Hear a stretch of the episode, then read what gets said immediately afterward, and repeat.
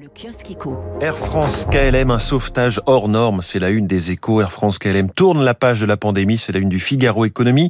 Le transporteur va lever 2 milliards 200 millions d'euros pour rembourser les aides d'État perçues euh, depuis 2020. Le groupe sort paradoxalement renforcé de la crise, nous disent les échos. On y revient dans le journal de l'économie dans une minute. La une de l'opinion, déjà des doutes sur la réforme des retraites. Le gouvernement se fait de plus en plus prudent sur un recul de l'âge légal et esquisse des issues de secours. Même les 64 ans ne semblent plus qu'une hypothèse. Les échos retiennent que le gouvernement remet à septembre la réforme qui fâche. François Vidal y reviendra dans son édito à 7h10. L'Europe n'a pas été naïve avec l'énergie russe. Elle a été cupide. Déclaration choc et cache de l'une des têtes d'affiche de la Commission européenne, la danoise Margrethe Vestager, vice-présidente exécutive qui donne une grande interview aux échos. Elle explique que notre industrie s'est beaucoup construite autour de l'énergie russe car elle n'était pas chère. Idem avec la Chine d'ailleurs pour de nombreux produits ou avec Taïwan pour les puces.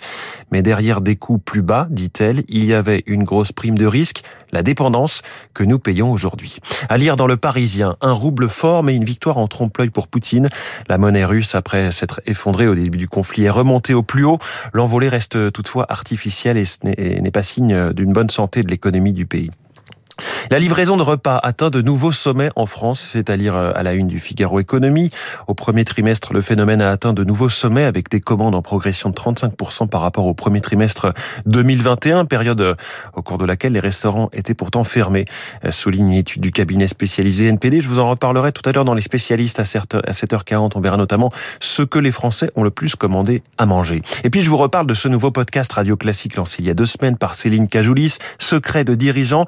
Elle a reçu Jean-Pierre Raffarin, mais aussi la patronne de la RATP, Catherine Guilloire. Celle-ci raconte comment elle gère les relations avec les syndicats pour que chaque négo ne tourne pas à la grève. Épisode déjà disponible donc sur toutes les applis podcast. Nouveau numéro demain avec cette fois Pierre Gattaz, l'ancien président du MEDEF. C'est donc secret de dirigeant et c'est à retrouver notamment sur radioclassique.fr.